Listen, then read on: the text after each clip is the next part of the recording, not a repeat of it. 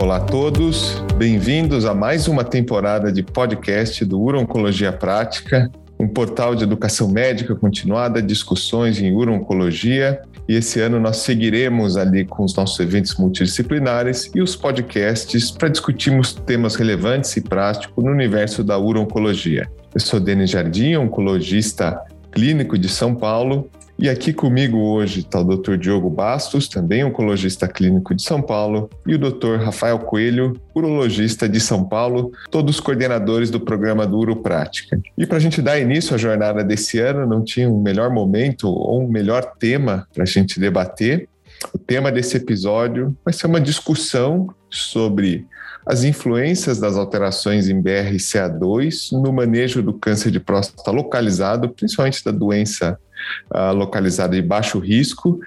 E selecionamos esse tema hoje, especialmente porque é um tema que recentemente foi debatido numa sessão do Congresso Europeu de Urologia, em que o Rafael Coelho, que está aqui hoje com a gente, foi extremamente prestigiado, foi uma dos palestrantes dessa sessão. Eu tenho certeza que ele vai trazer para a gente essas atualizações desse debate, que é algo, enfim, bastante intenso, bastante coisa nova acontecendo e que é muito importante a gente ter o prestígio de alguém do nosso meio poder estar nessa linha de frente, influenciando e discutindo. Então, sem mais delongas, dá boas-vindas a quem nos está escutando. E agora, para a gente contextualizar e começar o debate, queria ouvir do Rafael um pouco do que você comentou lá na aula quais foram os principais tópicos, quais foram as repercussões, se tem algum consenso, se tem alguma dúvida em aberto ainda, Rafael? Bom, então, Denis, foi uma sessão bem interessante tentando discutir um pouco de, do que fazer com o paciente do sexo masculino, que é carreador de uma mutação no gene BRCA2, como a gente eventualmente faria o screening desse paciente, depois um pouco de discussão de como tratar um paciente com tumor de baixo risco, mas que a gente sabe que ele tem uma mutação germinativa em BRCA2. Então, na linha do rastreamento, né, foi um pouco comentado sobre o, os, os, estudos que a gente tem hoje em andamento, uma corte do Reino Unido que chama Embrace, né, que é uma corte que começou em 1998, em que eles seguem pacientes com mutação BRCA1, BRCA2, uh, avaliando a incidência de câncer, câncer de próstata, e, e, um pouco do impact, né, que foi um pouco até do segmento do Embrace, que é um estudo aí já multicêntrico, não só Reino Unido, mas outros centros na Europa, uh, que está fazendo o rastreamento também de câncer de próstata em pacientes com mutação germinativa para BRCA2. Então, basicamente, o comentário é sobre qual a necessidade de intensificação desse screening nesses pacientes com BRCA mutado. Né? O, o IMPACT é um estudo que faz screening com PSA nesses pacientes, então eles todos os pacientes fazem PSA e foram quatro rounds de screening feitos em três anos de, de estudo e os pacientes com, com PSA acima de três foram uh, nesses pacientes foram realizada a biópsia de próstata de maneira randômica, né? Esse era o protocolo do estudo. E o estudo demonstrou que basicamente você dobra o a incidência de câncer de próstata nos carreadores de BRCA2. Eles são diagnosticados em média três anos mais jovens com câncer de próstata e eles têm um, um diagnóstico de doença mais agressiva. Basicamente, uh, os pacientes com BRCA2 mutado eles têm um índice maior de, de, de risco intermediário e alto risco. Então, esse é um bom estudo, mostrando que a conclusão do estudo é que vale a pena rastrear os pacientes com BRCA2 de maneira intensificada com PSA, por esses doentes terem uma incidência maior, tumores mais agressivos e uma idade mais precoce. O que gera de questionamento é que, basicamente, 80% a 90% desses pacientes BRCA2 mutados já tinham um tumor de risco intermediário e alto risco, e quase 40% deles já tinham um Gleason um ISUP desfavorável, 4 mais 3 ou mais alto, o que gera o questionamento, será que PSA é suficiente para rastrear esses pacientes, né? E aí foi discutido alguns estudos do uso da ressonância no, no rastreamento de pacientes com BRCA2 mutado. A gente sabe que nas mulheres, né, se faz um rastreamento intensivo, né, de até com ressonância de mama nas mulheres carreadoras e o questionamento será que nos homens é necessário fazer ressonância além do PSA? E aí foram discutidos alguns estudos, são poucos os estudos ainda disponíveis, mas alguns demonstram, né? E tem uma série feita em Israel que mostra que realmente o rastreamento com ressonância tem uma sensibilidade muito maior para a identificação de pacientes com câncer de próstata. Basicamente, nesse estudo, é uma corte aí pequena ainda, mas mostrando que, comparado com o critério do IMPACT, que é um PSA maior que 3, ah, se a gente fizer a ressonância, o IMPACT estaria deixando de diagnosticar quase 60% dos pacientes com câncer de próstata, se comparado a um rastreamento com ressonância magnética anual. Então, esse é o grande questionamento: se vale a pena intensificar esse rastreamento nos carreadores. Aparentemente, por alguns estudos ainda com um número pequeno de pacientes, parece que a ressonância performa melhor do que simplesmente PSA, ou talvez combinar um PSA estratificado por idade, né? não só um cutoff de 3, talvez seja outro método para a gente maximizar a identificação de câncer de próstata nesses carreadores e não só um critério de PSA. Não sei se vocês querem comentar sobre o que vocês fazem na prática, qual é ideia sobre realmente como rastrear esses carreadores de PRCA2 germinativo mutado, né? Bom, Rafael, deixa eu comentar então, Diogo falando. É, bom, a gente tem muito pouco paciente que a gente está rastreando, né? Porque, na verdade, a gente acaba recebendo os pacientes já com diagnóstico de câncer em geral, até em cenários, obviamente, mais avançados, né? É, mas, curiosamente, eu tive um paciente, inclusive a gente tem esse mesmo paciente, e eu cuido, cuido do irmão, né? Então, o irmão desse paciente ele tem um câncer de próstata metastático. O pai deles faleceu de câncer de próstata metastático e a família tem BRCA2 mutado. Então, esse irmão me procurou, como eu cuido né, de, de, do irmão com doença metastática, ele me procurou assintomático é, para, enfim, fazer exames, etc. E eu até orientei ele procurar urologista, enfim, ele tinha um PSA abaixo de 0,4, 0,5, e eu pedi uma primeira ressonância para ele, a primeira ressonância veio como PERDS2, e, e depois veio a pandemia, e aí, há dois anos atrás, no meio da pandemia, ele voltou fez uma outra ressonância, e nessa outra ressonância apareceu uma lesão de 6 milímetros, que deram como um P4, uma lesão bem pequena, PSA de 0,56. Ele fez uma biópsia por fusão e veio um Gleason 3 mais 4, com cinco ou seis fragmentos. Né? E esse paciente foi submetido à prostatectomia radical, você que operou ele, inclusive, Rafael, é, tem um ano e ele está com PSA zerado. E na prostaté veio um Gleason 7, 3 mais 4, um T2N0 é, bem pequeno, bem inicial. Então, a impressão que eu tenho desse caso é que, é, enfim, é um caso, eu diria, de decisão mais fácil, né? Mas a pergunta que eu tenho para você é o seguinte: se a gente tivesse feito essa biópsia e tivesse vindo um Gleason 6, é, um SUP1 em um fragmento, em 30%, né, com uma densidade de PSA baixa, você fica confortável em seguir um homem jovem, BRCA2 mutado, com história na família de outros, de outros familiares com doença avançada, é, você fica à vontade em fazer vigilância nesses casos? Tá, então isso foi outro ponto de discussão. Uma das discussões que se colocou até foi sobre prostatectomia profilática, né? Então, como os trabalhos, a maioria dos trabalhos mostra que esses pacientes têm doença mais agressiva, um prognóstico inferior, uh, e, e, se você olhar no Embrace, né, que é esse estudo que seguiu esses pacientes prospectivamente, Basicamente, o paciente com história familiar positiva de câncer de próstata e BRCA2 mutado, o risco ao longo da vida nessa corte de desenvolver câncer de próstata foi quase 80%.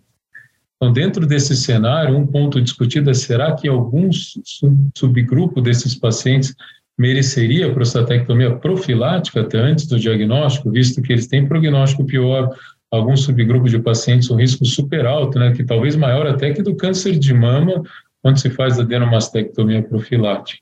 Então, essa foi outra discussão. Tem um estudo que eles estão começando, agora vai ser um estudo randomizado na Universidade de Toronto, entre screening intensificado e prostatectomia profilática em carreadores de BRCA2 com histórico familiar positivo de câncer de próstata. Então, chegou-se a discutir até nessa sessão se até antes, Diogo, antes do diagnóstico, será que tem algum subgrupo que vai valer a pena a prostatectomia antes do tratamento? Eles têm aí, outro irmão, viu, Rafael? Eles, inclusive, têm um é? outro irmão. Eles têm um outro pois é. irmão é. que não Talvez tem diagnóstico. Valha a pena convocar ele, a gente liga para ele depois desse podcast para ele ver. Mas, mas depois disso, foi também colocado um caso modelo, que é um paciente com Gleason 6 uh, eh, e câncer e, e, um BRCA2 mutado, né? E, e no caso que foi apresentado, esse paciente ele teve um diagnóstico um pouco tardio, né? Porque era um Gleason 6 com BRCA mutado, não foi tratado inicialmente, foi manejado com vigilância ativa, ele foi operado, depois teve um 4 mais 3 margem positiva, radioterapia de salvamento, então foi essa discussão, vale a pena fazer vigilância ativa? E a melhor série que todo mundo cita quando se fala desse artigo é a série da Hopkins, né, que foi publicada no European Urology, uh, que é uma série pequena de pacientes, tem basicamente aí 35, 40 pacientes carreadores de BRCA2 que foram vigiados, né?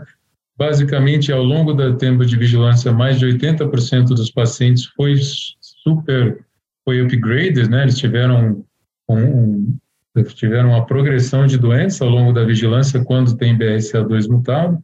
E o grande questionamento é que esses pacientes, mais da metade deles, quando eles tiveram um upgrade, não foi de 6 de Gleason 3 mais 3 para 3 mais 4, foi 3 mais 3 para 4 mais 3. O risco do carreador ter um upgrade para 4 mais 3 é cinco vezes maior do que aquele 3 mais 3 de vigilância sem ser carreador que gera todo esse questionamento. Será que a gente está perdendo a janela terapêutica, né? Quando você faz vigilância ativa num BRCA2 mutado? E a outra questão é quando você avalia os resultados, tem o estudo da Castro, né, que é, um, é uma combinação dos dados do Embrace com outros pacientes, eles pegaram esses pacientes tratados e a sobrevida livre de progressão dos doentes tratados com BRCA2 mutado é muito inferior à sobrevida de, de BR, de progressão para quem fez rádio ou prostatectomia radical sem ser portador de BRCA2. Então, eu fiz o caso de que não é seguro, realmente, eu defendi esse ponto de vista, fazer vigilância ativa em um doente com Gleason 6 mais BRCA2 mutado. A minha visão, a gente tenta com a vigilância ativa identificar aqueles pacientes de bom prognóstico que não vão progredir a curto prazo e a gente não tem risco de é, perder a janela terapêutica. E aí tem a gente faz esses classificadores genômicos, Decipher, Oncotype, tentando identificar quem realmente não é de alto risco. Eu acho que o BRCA2 mutado é claramente um marcador de prognóstico desfavorável. É um marcador de doença mais avançada, diagnóstico mais precoce, uh, resultados oncológicos inferiores quando tratados de maneira radical. Então, eu não vejo como sendo um método seguro aí fazer vigilância ativa em quem tem BRCA2 mutado. Essa é a minha visão da, da literatura que a gente tem disponível hoje, que ainda é escassa, mas é o que eu tenho em mente. Não sei qual é a visão de vocês, né? Vou fazer um comentário. Acho que é uma discussão que hoje a gente não tem tantos elementos ali, porque está crescendo essa população. Né? A gente vê que as indicações em próstata e principalmente em outros tumores tem aumentado. Então, esses pacientes vão vir. Uh, eu tenho ali, assim, na verdade, poucos pacientes, quase nenhum ali, que é só vigilância. Tive agora um, um irmão de uma paciente que, na verdade, é BRCA1. Então, acho que o primeiro ponto é diferenciar ali qual BRCA, isso muda um pouco o risco, 2 ou 1. Um. E acho que é importante a avaliação também um oncogeneticista Aí sim, uma avaliação formal, porque tem esses fatores, né? Número de casos da família que são moduladores do risco de mortalidade do câncer de próstata. Então, não é a mesma alteração, não tem o mesmo peso, né? Você tem outros moduladores, e eu acho que isso é fundamental na decisão do screening e na decisão depois do tratamento. Esse paciente especificamente, óbvio, com o resultado você propõe pelo menos um PSA e uma ressonância, eu acho que a partir do valor do PSA, o que é visto na ressonância, e dessa história familiar, você pode discutir a frequência com que você vai fazer o próximo passo de vigilância ou eventualmente desencadear um tratamento. Mas concordo contigo, são tumores agressivos e que a gente tem ali um tumor agressivo, a gente tende a ser mais intenso no tratamento. É assim quando você vê mais fragmentos acometidos, é assim quando você vê componente traductal. Então, tudo isso é variável de pior prognóstico, normalmente intensifica a vontade de tratar. Tem algumas pessoas que, inclusive, questionam né, o próprio screening nessa população, porque a rigor você vai screenar uma população que tem mais risco de mortalidade por outras causas também e que o tratamento talvez seja menos efetivo. Então, se a gente for pensar ali no conceito de screening, é uma população que realmente você deveria estudar, porque se ela pode morrer mais de outras coisas e o tratamento não é tão efetivo? Será que o screening tem o mesmo peso? Eu não estou nessa linha, eu concordo que, poxa, se você diagnostica um câncer que tende a ser pior, é aquele tumor que, que vai ser tratado e mesmo ele não sendo tão bem tratado como naquele não mutado, você tem mais risco, como a Helena Castro mostrou, uh, não tratar pode ser ainda pior, né? Você ainda pode ter uma situação ainda pior. Então, assim, a gente precisa de mais dados, eu acredito que a gente vai ter de todos esses estudos, mas hoje na prática, do meu ponto de vista, é ter essa avaliação familiar e discutir esse pior prognóstico, e naquele paciente que efetivamente não quer ser tratado com o diagnóstico mesmo de um, de um ISUP 1, uh, ah, você levar as outras variáveis em consideração e, eventualmente, num cenário de ultravigilância, né, como os israelenses às vezes fazem, né, com fase de rotina ali com ressonância, biópsias mais frequentes, eventualmente você também não excluir por completo a possibilidade de uma vigilância em casos ultra selecionados. É, eu estou de acordo, e, e, e, só voltando um pouco até na discussão da prostatectomia profilática, Rafael, acho que a questão é, é assim, quanto mais a cirurgia caminhar como um método menos, com menor risco de sequela, vamos colocar assim, né? Se a gente caminhar para a cirurgia com menor risco de incontinência e de disfunção erétil, acho que a adoção desse método como profilático em situação de muito alto risco, como é o que a gente está discutindo, acho que vai acabar sendo maior, né? Acho que a grande preocupação que todo mundo tem é tirar a próstata de um homem saudável pelo risco da doença, você acabar gerando risco de incontinência, disfunção erétil, etc. Acho que até para convencer os homens, eu acho que essa é uma grande questão, né? É, segundo lugar, eu concordo, acho que a gente precisa de mais dado para definir. É, acho que tem que levar em conta não só a mutação, mas também até a história familiar, né, Denis? A questão de penetrância é importante. Então, por exemplo, esse paciente que eu mencionei, todo mundo, todos os homens da família tiveram câncer de próstata metastáticos. Assim, esse é o tipo do caso que eu acho que cabe sim até discussão de próstata profilática, ou, ou, mas que eu acho mais complicada. Mas como eu mencionei, assim, realmente fazer um, um screening com ressonância de perto e qualquer indício ou suspeita fazer biópsia e tentar de fato minimizar o risco de progressão sistêmica desses casos. Então, caso bem, discussão muito rica e interessante. Rafael, para concluir, teve algum insight ali, alguma coisa mais para o futuro em relação à idade de início de rastreamento e nível de PSA ou ainda é algo mais consenso de especialista? Não, então, bom, se você olhar os guidelines, eles recomendam a partir dos 45 anos para quem tem BRCA2 mutado, né? E, e, a tendência é tentar pelo menos, né? Você, então, nesse estudo israelense, né, qual é a desvantagem? Se você fizer a ressonância em todo mundo, o custo de fazer ressonância em todo mundo é muito alto e você vai fazer biópsias desnecessárias. Né? Então, a ideia é fazer uma abordagem de PSA estratificada por idade. Então, por exemplo, um cutoff de PSA mais baixo entre 45 e 55 anos, que seria 1,5, por exemplo. Então, você não vai esperar um PSA de 3 em quem tem 45 anos de idade, que é muito alto. Então, esse é um dos problemas do IMPACT, né? 3 é um PSA que, para quem tem 45 de anos de, de idade, já está muito alto. Então, talvez pelo menos subestratificar com PSA, um e-mail para quem tem 45, 55 anos, de 55 a, a 65 anos aceitar um PSA até 2,5, e aí esses pacientes, então, serem submetidos à ressonância magnética, seria uma maneira de tentar melhorar o custo-benefício dessa estratégia mais intensificada de screening. Mas isso é tudo baseado em muito poucos pacientes, então, mas a tendência é entrar e conseguir um balanço entre ressonância em todo mundo e biópsia em todo mundo e só o PSA com cutoff de 3, que claramente me pareceu levar a diagnósticos tardios no impacto. Né? Então, essa foi a, mais ou menos a discussão atual. Né? Muito bem, Rafael, foi excelente. Chegamos ao final aqui da nossa discussão. Queria agradecer, foi uma discussão rica. Acho que é um tema que a gente ainda vai aprender muito e vai discutir muito ainda no futuro. Obrigado, Denis, obrigado, Rafael, e obrigado aos que estão nos acompanhando aqui no Neuroprática. A nosso objetivo é, de fato, gerar discussão prática e atualizada em urologia. Queríamos também agradecer os nossos apoiadores e, e pedir que vocês continuem nos, nos acompanhando. Um abraço a todos. Um abraço.